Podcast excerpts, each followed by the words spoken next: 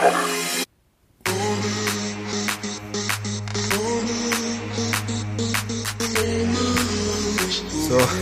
Leute, ich bin futsch.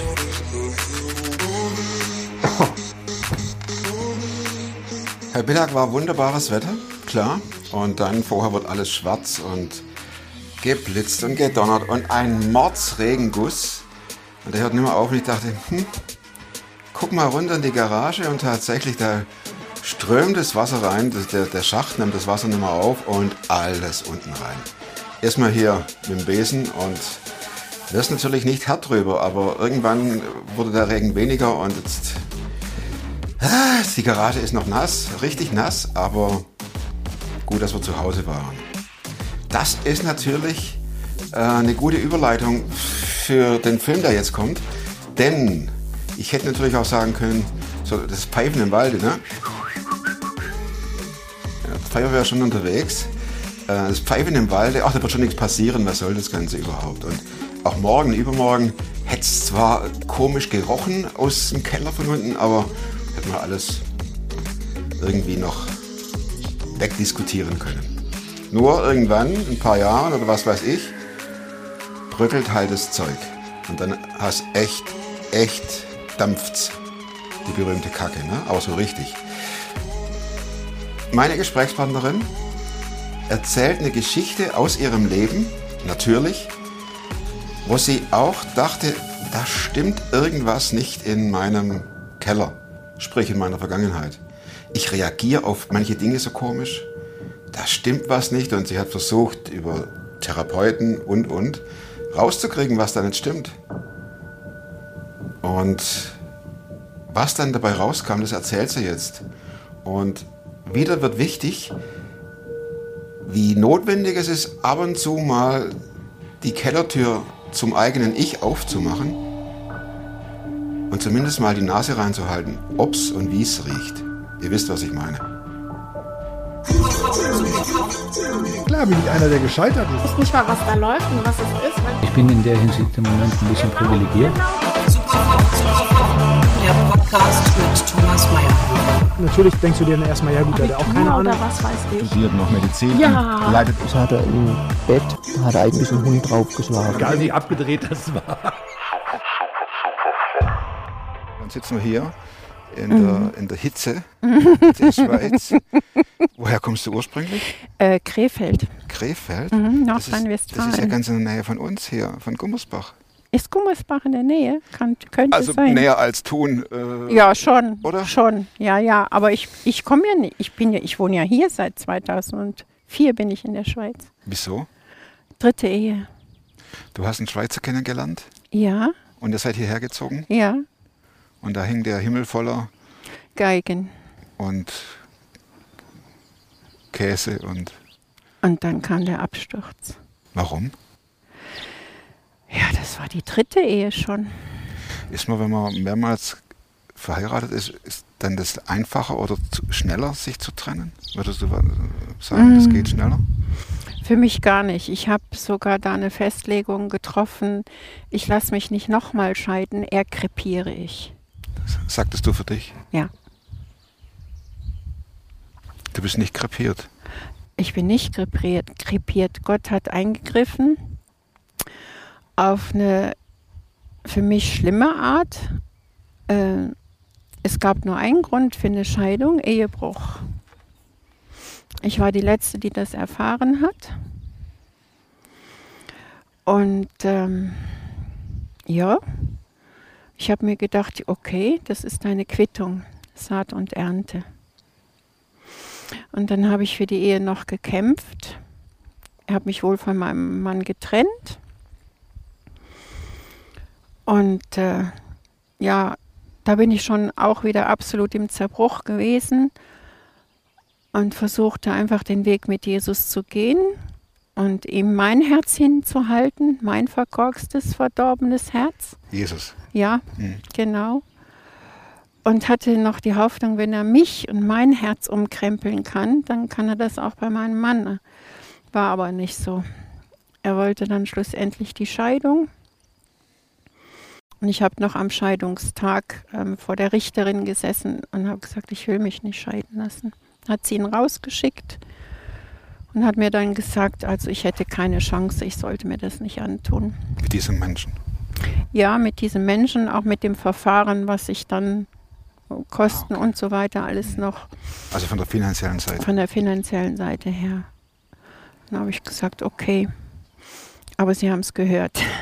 Das war mir wichtig. Ein Teil meiner vielen Lebensabschnitte. Bist du abgestürzt? Ja, ich bin Nach abgestürzt. der, nach der dritten Scheidung? Ja, bin ich. Aber erst, ähm, also es war noch ganz spannend. Äh, ich habe ihn von einem auf den anderen Tag, eigentlich Abend, verlassen, nachdem äh, wir noch bei einer Eheberatung waren, wo ich wusste, wir beide sitzen vor Gott. Nicht klar, die Eheberatung, ein Ehepaar wollte uns unterstützen, aber ich wusste, ich sitze hier vor dem Richterstuhl vor Gott. Ich will die Wahrheit, ich will, ich will, ja, mein Leben in Ordnung bringen und ich habe nicht das Recht anzuklagen. Aber er hatte dann gelogen und das war für mich schlimmer als der Ehebruch. Und dann habe ich meinen Koffer gepackt und bin weg und von dem Tag bin ich nie mehr wieder zurück. Habe aus dem Koffer gelebt, ein halbes Jahr lang. Bin Im bei- Hotel oder? Nee, bin aufgenommen worden von einer guten Freundin zuerst. Dann von einer anderen Freundin und dann nochmal abwechselnd bei meinen Töchtern gewohnt, bis ich meine Arbeitsstelle gefunden habe, weil ich hatte finanziell null Unterstütz Unterstützung von meinem Ex-Mann. Ähm, habe voll, ich sag mal, aus Glauben gelebt. ja, Ja, Und kam ja durch. Also ich oder? kam durch, ja, außergewöhnlich. Eben, und dann bekam ich meine Arbeitsstelle. Ich habe mich als Pflegehelferin beworben gehabt in einem Heim äh, für behinderte Erwachsene, psychisch, physisch und körperlich behinderte Erwachsene, äh, als Pflegehelferin. Diese Zeit nach der Trennung, ähm, sagtest du, bist du abgestürzt innerlich? War das auch der Grund, weil man einfach zu viel Zeit hat zum Nachdenken und alles nochmal Revue passieren lässt? So die ganze Geschichte? Oder? Eigentlich war ich ja vorher auch schon immer wieder abgestürzt. Das war jetzt so das i-Tüpfelchen. Ich habe ja drei Ehen hinter mir. Und von dem her, äh, ja, ich würde sagen, der Absturz hing nicht unmittelbar mit den Ehen zusammen, sondern mit meiner Geschichte. Die interessiert mich. Ja, genau. Ähm, schön, dass wir hier sitzen, weil hier im J-Point konnte ich ähm, zum ersten Mal mit, äh, mit Freunden reden. Was ist J-Point? J-Point, äh, Jesus-Punkt heißt das. Mhm. Der Gründer ist leider schon verstorben. Aber ganz liebe Leute, das Ehepaar, ähm, das das jetzt mitleitet, die durfte ich kennenlernen. Und die waren die ersten, die mit dem Thema satanisch-rituellen Missbrauch Satanisch? rituellen Missbrauch, Mhm. was ja Bescheid wussten. Äh, davor bin ich wirklich Odyssee-mäßig von einem Seelsorger zum anderen, von einem Berater zum anderen, zum anderen auch in zweimal in psychosomatischer Klinik gewesen mit Diagnose ähm, Depression, Erschöpfungsdepression und zum Schluss habe ich dann die Diagnose bekommen, Borderliner. Aber ich bin kein typischer Borderliner. Ich habe mir nur gedacht, ja, ja, irgendeine Diagnose müssen die finden für mein, ja, Verhalten? für mein Verhalten, genau. Wie war das? Wie würdest du das kurz beschreiben, dein Verhalten? Albträume? Selbstzerstörerisch, ja, traumatisiert. Ich war traumatisiert, hochgradig traumatisiert. Wie kamst du auf den auf die Richtung satanisch ritueller Missbrauch? Das ist ja schon äh, auch hier, Leute, die sich mit dem Glauben nicht auskennen, wissen, oh, oh, oh. Ja, da, Da muss, wird's heiß. da muss man ja. aber ganz vor, da wird es richtig heiß, genau. Ja.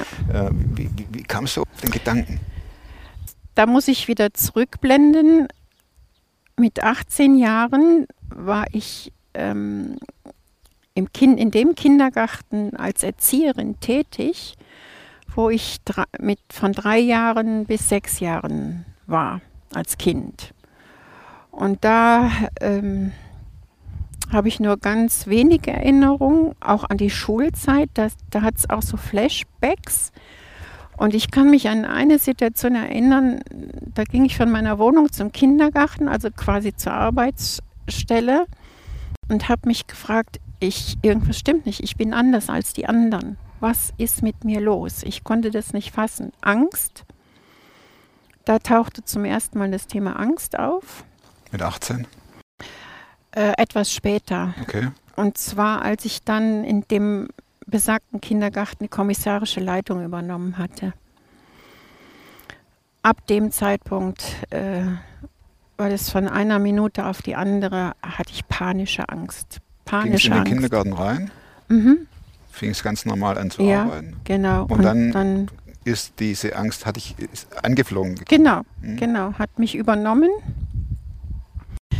Und ich konnte, habe dem nichts entgegenzusetzen gehabt. Ich habe wirklich dann versucht zu funktionieren, ist mir aber auch nicht, nicht richtig gelungen. Die Kolleginnen, die haben das natürlich gescheckt.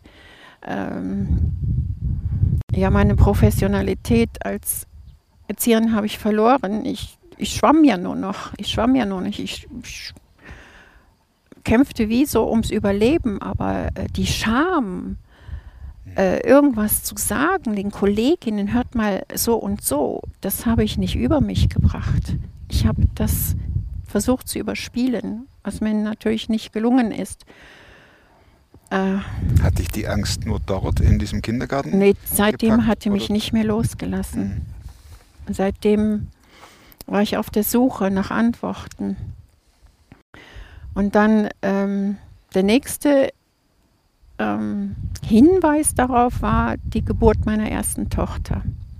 Also die Schwangerschaft war schon extrem schwierig, die Geburt auch. Und dann der Moment, wo meine Tochter mir auf die Brust gelegt wurde, hat mein Mann, mein erster Mann mir damals äh, gesagt, drück die nicht so fest an dich, du erstickst die ja. Und äh, ja, habe ich mir natürlich erstmal nichts weiter dabei gedacht, aber wir kamen nach Hause, ähm, mein Baby in der Tragetasche und ich sollte das ins Bett legen. Ich war fast nicht in der Lage, mich von dem Baby zu lösen. Ich, ich, ich wollte da jetzt am liebsten Tag und Nacht bei dem Baby sitzen und aufpassen, atmet es noch oder atmet es nicht. Das war total schräg. In der Nacht musste ich meinen Mann aufwecken, weil ich selber wach wurde. Mein Kind liegt im Bett und erstickt. Und ich wusste vom Verstand her, nein, mein Baby liegt im Kinderbett, aber ich musste alle Bettdecken weg und, und Licht an und gucken, nein, mein Baby ist nicht im Bett. Also, okay, dann wieder versuchen zu schlafen. Das waren, das waren so die ersten Punkte, wo irgendwas hochkommen wollte. Ich aber gar nicht realisierte, was da wirklich war. Deine Umgebung hat gedacht, die Frau ist äh, psychisch in Mitleidenschaft gezogen durch die Geburt. Ja, ja, man sagt ja Wochenenddepression und all sowas, aber das war es definitiv nicht. Ja, ich meine nur von außen. Mm, ja, klar, dann, klar, äh, von außen. Eine Schublade Mhm. aufgezogen, Mhm. Wochenbettdepression, Ja, ja. legt ja. sich hoffentlich bald wieder. Ja, ja. Und ich rannte auch ganz oft zum Hausarzt mit meinem Baby alle Nase lang wegen der Ernährung. Erst konnte ich stillen, drei Monate, und dann war die Milch plötzlich weg. Und das war dann meine zweite Tochter, die Wie, ich dann wie wurde kam. dann das enger, dieses, da war was früher als Kind? Da ist, ja, ähm, es wurde enger, in, ganz eng eben in dieser dritten Ehe. Also du wusstest bis zur dritten Ehe nicht, dass du als Nein, Kind, sage ich jetzt, Nein. ohne es zu wissen, Säugling, von Säugling an. okay. Und wie kam das raus?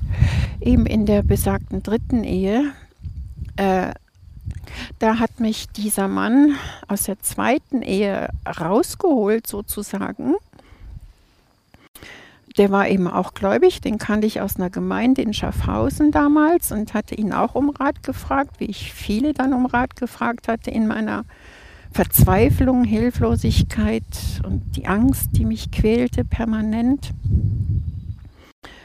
Und der ist mit mir zu einem Befreiungsdienst nach Frankfurt. Wie kam dir auf die Idee, Befreiungsdienst? Ja, weil der mich sah und sagte, ey Heike, wie siehst denn du aus? Du bist psychisch total kaputt. Ähm, ich kann dir helfen. ja, und es stimmte ja auch. Und ich wusste, er ist gläubig. Und ich griff nach jedem Strohhalm. Dachtest du dann von dir aus manchmal, da stimmt mit dir was nicht in Richtung dämonischer Belastung oder Auch, auch. Unfreiheit oder sahst du Gestalten? Nein, das alles nicht. du Stimmen oder Das gar nicht. Aber äh, diese Schwere, die begleitete mich. Unglaubliche Schwere, Dunkelheit. Nach außen hin sah es hell aus, aber in mir alles dunkel. Was ist ein Befreiungsdienst? Da wird eben mit Dämonen verhandelt, jedenfalls bei mir in dem Befreiungsdienst. ja, also so, das hört sich ja schräg an erstmal. Ja, genau. Es war auch schräg. Im Nachhinein denke ich, war es absolut schräg. Aber wie gesagt, Ohne jetzt auf den Vorgang einzugehen, was da gemacht wurde, wie lautete denn das Ergebnis? eben satanisch-ritueller Missbrauch. Fünf Stunden hat dieser Befreiungsdienst gedauert. Und kannst du das nachvollziehen? Ja, kann ich. Lebt deine Mutter noch, dass du mit ihr Ja. reden konntest? Ja, mein Mann, äh, ein dritter Mann hatte dann irgendwann mal gesagt, wir fahren zu deinen Eltern und konfrontieren die. Was hast du deiner Mutter gesagt? Oder was hast du, was hast du sie gefragt? Er hat gesagt, ich soll schweigen. Und das Kuriose war, meine Mutter ist nie der Typ gewesen, so stundenlang in der Küche zu stehen, zu kochen. Mein Vater hat eigentlich auch gerne gekocht, aber war, sie war nie die typische mh, Gastgeberin. Aber als wir beide kamen, da stand sie mindestens ein, zwei Stunden in der Küche. Die Küchentüre war zu, sie kam nicht raus. Das war überhaupt nicht ihre Art. Das hat mich komplett irritiert gehabt. Und als wir dann ähm, gegessen hatten, dann sagte mein Mann ganz klar und direkt, Anneliese, ihr, ihr habt, ähm, ja, ich weiß den Wortlaut jetzt nicht mehr. Die Heike ist satanisch rituell missbraucht worden. Irgendwie so sinngemäß. Und dann hat meine Mutter da gesessen, sie saß auf dem Bo Sofa, mein Vater im Sessel. Da fing sie an zu schreien und rief, ich wollte euch Kinder nicht umbringen, ich wollte euch Kinder nicht umbringen. Also ich habe einen Bruder noch, der ist zweieinhalb Jahre älter als ich. Und von einem Kind, das weiß ich, hat meine Mutter abgetrieben. Das klingt ja richtig spooky. Ja, und in dem Moment bin ich zu meiner Mama gerannt und habe gesagt, Mama, Mama, bitte nicht weinen, alles gut, ich hab dich lieb. Also sie schrie ich äh, Mhm. und dann st- standest du auf und hast sie umarmt. Genau. Und in dem Moment gingen bei ihr die Schotten wieder zu. Da kam nichts mehr. Also wenn man von dem Begriff satanisch-ritueller Missbrauch Mhm. ausgeht. Ja. Das hieß ja, dass deine Mutter oder deine Eltern in einem Ritus gefangen waren oder angehört, einem, einem Orden angehört haben. ja, innerhalb der katholischen Kirche. Wir waren streng katholisch. Ich kann nur vermuten, dass dann Priester involviert war und andere, weil ich hatte auch während der langjährigen Therapie, die ich vorher auch schon gemacht hatte, bis zu dem Tag X Befreiungsdienst, äh, hatte ich Bilder von Kapuzenmännern, schwarzen Kapuzenmännern. Und ich, ah, Hinweise hatte ich schon auch, und zwar Träume. Die, die kann ich dir heute noch eins zu eins erzählen. Also nicht irgendwelche normalen Träume. Das, die, die sind so außergewöhnlich gewesen. Ich habe die Bilder heute noch vor mir. Als wenn Gott mir da äh, einen Hinweis geben wollte, schau mal hin. Aber das Grauen war zu. Hast du dich damit groß. beschäftigt? Mit der Frage, warum das deine Mutter getan haben könnte? Ja, sie war selber gefangen in dem. Und das muss über Generationen schon gelaufen sein. Ich kann, kann da so, ein, so eine Verknüpfung sehen mit einem Traum, ähm, wo ich dann in einem Labyrinth war und ähm, rauskam und ja, gelaufen, gelaufen, gelaufen bin, um mein Leben gelaufen und dann machte ich eine Tür auf, ging wieder in den Keller runter, also irgendwas Unterirdisches. Ich war dann plötzlich dreijährig und meine, meine ganzen Verwandten mütterlicherseits, die Frauen, standen in einem Kreis. Und ich als Dreijährige wurde gezwungen, in diesen Kreis mit reinzugehen, die Hände rechts und links zu halten und in einen Singsang mit einzustimmen, der für mich nur grauenvoll war. Wenn du jetzt, wenn du jetzt mal zwei Schritte zurückgehst und Mhm. quasi uns beide beobachtest, wie, was würdest du sagen, wie wirkt es auf Außenstehende? Eben spooky. Deswegen habe ich ja auch nie was gesagt. Ich habe das für mich behalten, weil ich äh, ja auch auf der langen Suche nach Antworten eben, äh, ich sage jetzt mal Pastoren, Seelsorger, also die Leute mit der Bibel in der Hand, die habe ich gefragt. Hey, als ich mich mal versucht habe zu outen, kennt ihr euch mit dem Thema aus? Könnt ihr mir da was zu sagen? Nein, können wir nicht. Als du dich auf die Suche gemacht hast, ähm, hattest du da mit Jesus schon irgendwie eine Art Beziehung oder gar Ja, nicht? Hattest- immer schon, immer schon.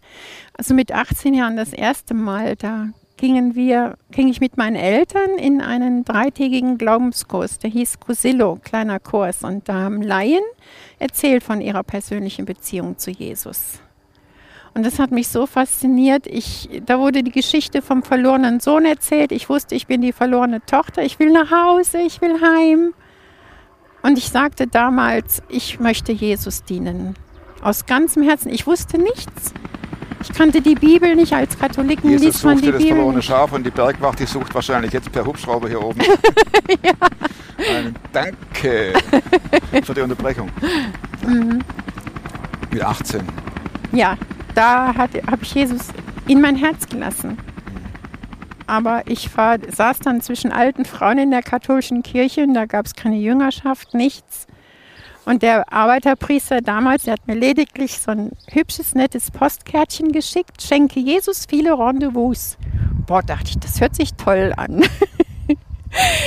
ja, aber das war's. Und wo landete ich? Bei Jungs. Der Suche nach Liebe, Annahme, Schutz, Geborgenheit. Das ganze Programm.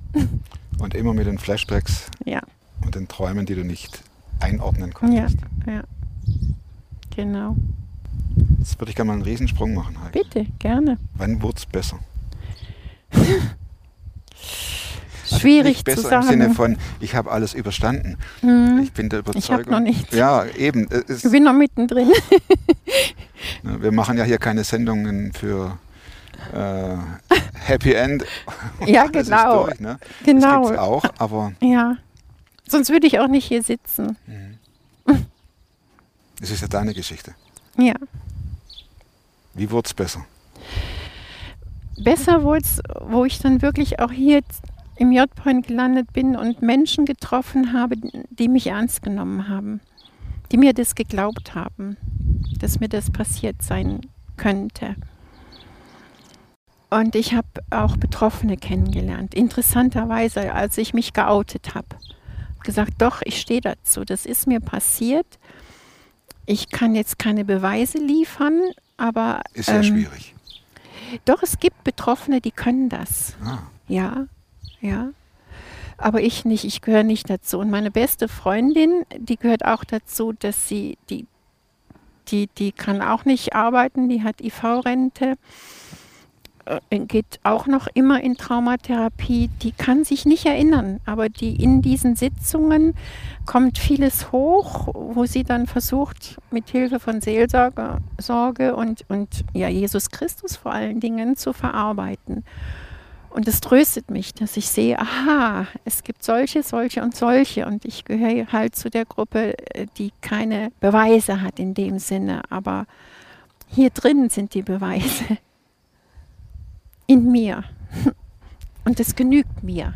Ich muss es niemand beweisen. Na, es geht ja auch erstmal gar Mhm. niemand. Also klar, Ja. klar, wir reden hier jetzt äh, vor Kameras und so weiter. Ja, ja, Aber du wirkst ja auch nicht wie jemand, der jetzt, wie soll ich sagen, der eine Meinung durchdrücken will und so ist Gar es und nicht. jeder und so, sondern du erzählst, du bist ganz bei dir, Ja, oh, danke.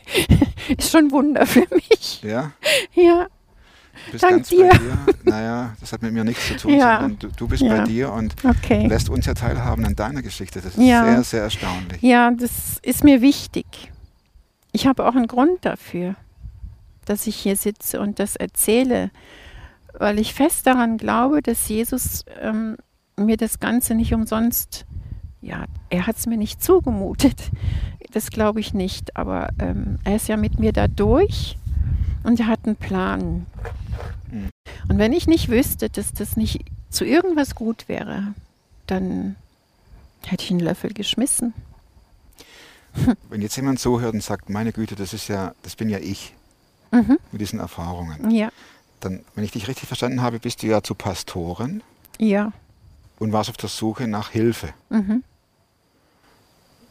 So die oberflächliche Meinung war natürlich auch äh, Depressionen und das ganze psychische Programm. Ja, Was natürlich auch dazu kommt, weil man hat ja Auswirkungen. Man, man wird Absolut. Ja, das ist ja absolut. ganz schwierig zu trennen. Du wirst vom Opfer zum Täter. Das sehe ich auch. Realistisch. Was heißt das? Ja, die drei Ehen zum Beispiel. Mhm. Immer wieder äh, den nächsten gesucht, an dem ich dann, an dem, an den ich mich geklammert habe, in der Hoffnung, ja, der trägt mich durch, der ist mein Halt. Und ja, das, aber äh, die ent große Enttäuschung, die muss kommen, weil kein Mensch kann sowas äh, auffangen und ähm, ja, das, das kann nur Jesus Christus. Aber ich war, ich war tatsächlich auch menschenhörig.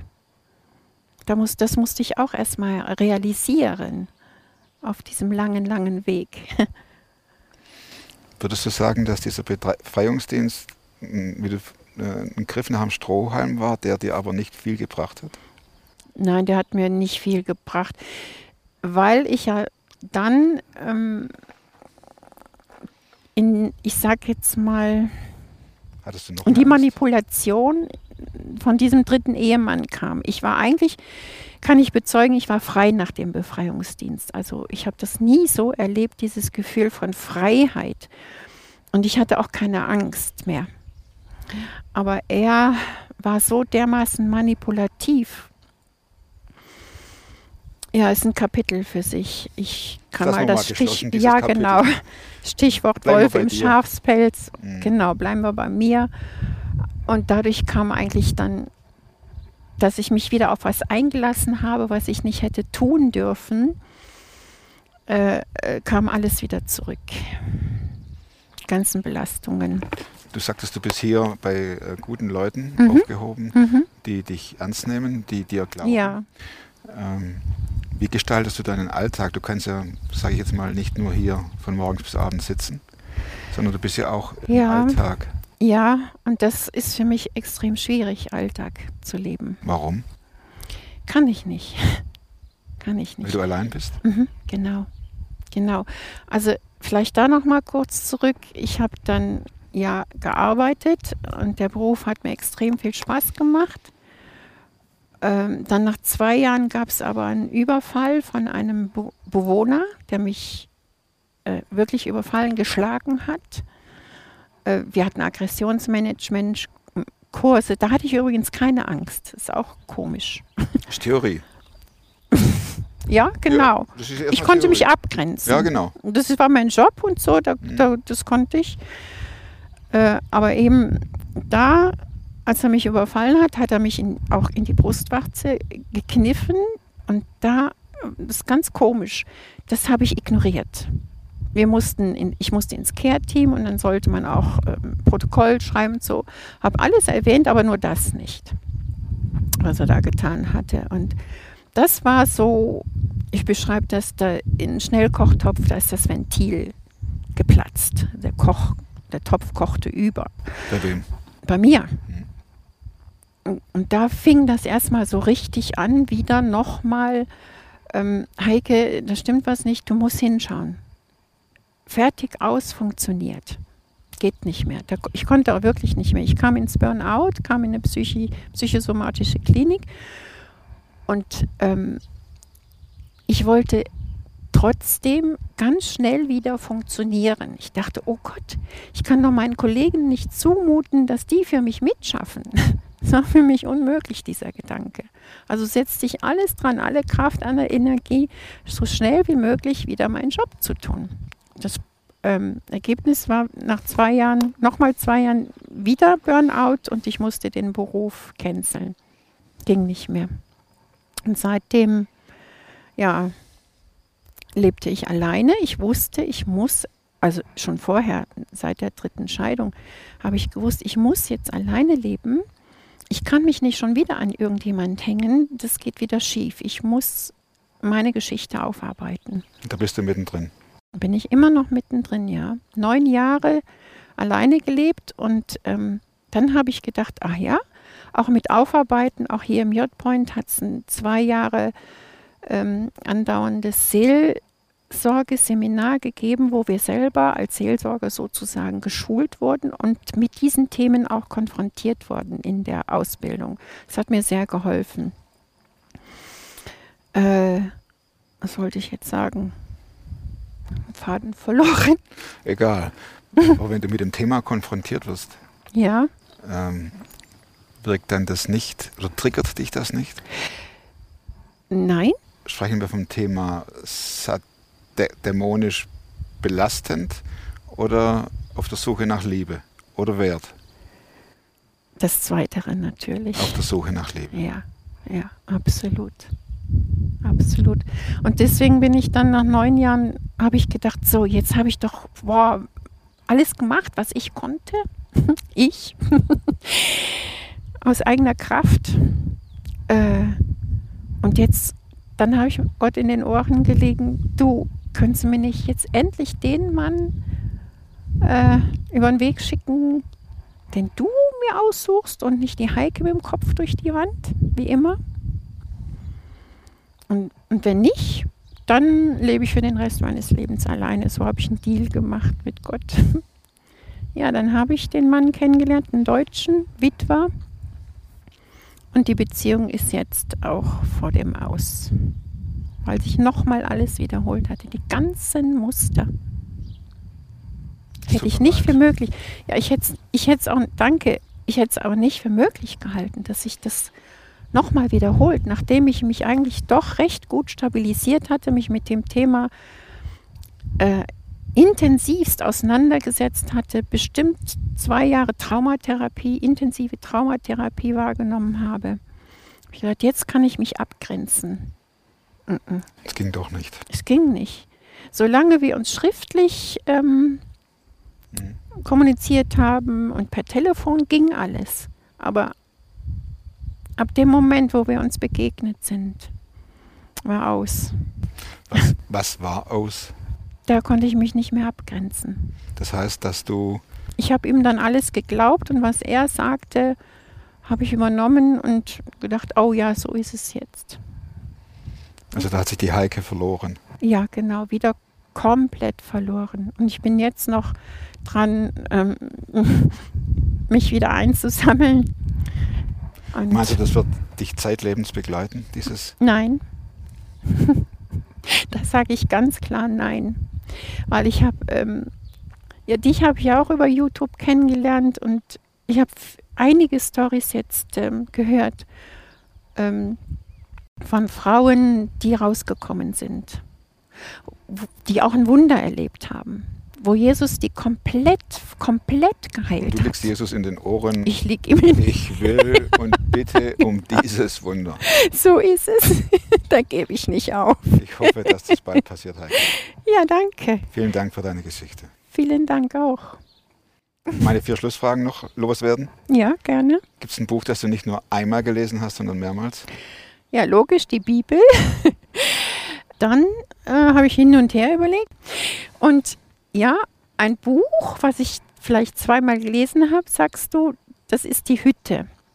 Das Buch Die Hütte.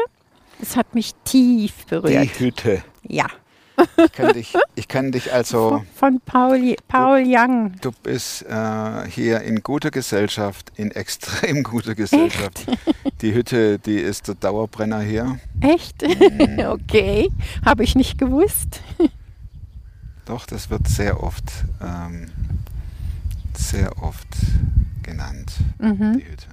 Weil das alles andere, ganz genau, Paul das die hier Hütte. Sonne? Da ist eben diese Extremgeschichte. Meine zweite Frage heißt, wozu kannst du leichter Nein sagen als noch vor ein paar Jahren? Da bin ich noch am Üben. Ja. Ganz ehrlich, ich habe auch Danke für die ehrliche Antwort. Ja, wirklich. Ich habe ich hab gerungen. Ich habe gedacht, was soll ich da jetzt sagen? Nein, ich hab, da wusste ich, nein, ich darf ehrlich sein. Ja, bitte. Ähm, da arbeite ich noch dran. Und jetzt gerade jetzt mit der Abgrenzung der Beziehung, die jetzt so auf der ja Kippe steht. Mhm. Ja, da merke ich, ähm, ich fange an, mich zu bödele. Also, Das heißt, das war Schweizerdeutsch. ja, das war Äh, jetzt gerade Schweizerisch. Schweizer. Und was heißt Bödele? Was zu heißt, erden, so, Ah, so okay. mit den Füßen auf der Erde und, und mit dem. Kopf in den Himmel. so. Und die dritte So. Frage, welche Überzeugung, Verhaltensweisen oder Gewohnheiten haben dein Leben verbessert in den letzten Jahren? Wahrscheinlich ist es auch noch nicht so viel. Ich lerne mehr und mehr bei mir selbst zu sein. Was würde aufs Plakat kommen? Habe ich auch gehirnt. Mai habe ich da Sachen ähm, mir überlegt. Ähm, zum Beispiel, Jesus sagt, ich lebe und du sollst auch leben. Finde ich cool. Oder gib niemals auf, weil Jesus hat dich nicht aufgegeben. Und jetzt vorhin habe ich noch was gefunden. Ähm, eine Karte, wo, wo ein Küken ein Ei auf, aufpickt. Lass die Hoffnung siegen über die Angst, lass das Vertrauen siegen über die Ungewissheit und deine Liebe wird siegen über deine Zweifel. Gefällt mir auch. Wir Kommt schauen, das was drauf. kommt das drauf. Gerne, Vielen Dank, Heike. bitte. Ich danke dir auch, Thomas, Das dass du schon. mir die Gelegenheit gegeben hast. Gerne, sehr gerne. Vielen Dank fürs Zuschauen. Mir läuft hier der Schweiß davon. Kein Vergleich zu dem, was mein Gast durchmachen musste und immer noch nicht durch ist. Hinterlasst ihr dicke, fette Daumen. Und nächste Woche ein neuer Film, auch sehr spannend. Und bis dahin, bleibt oder werdet super fromm. Macht's gut. Tschüss. Tune in, tune in, tune in.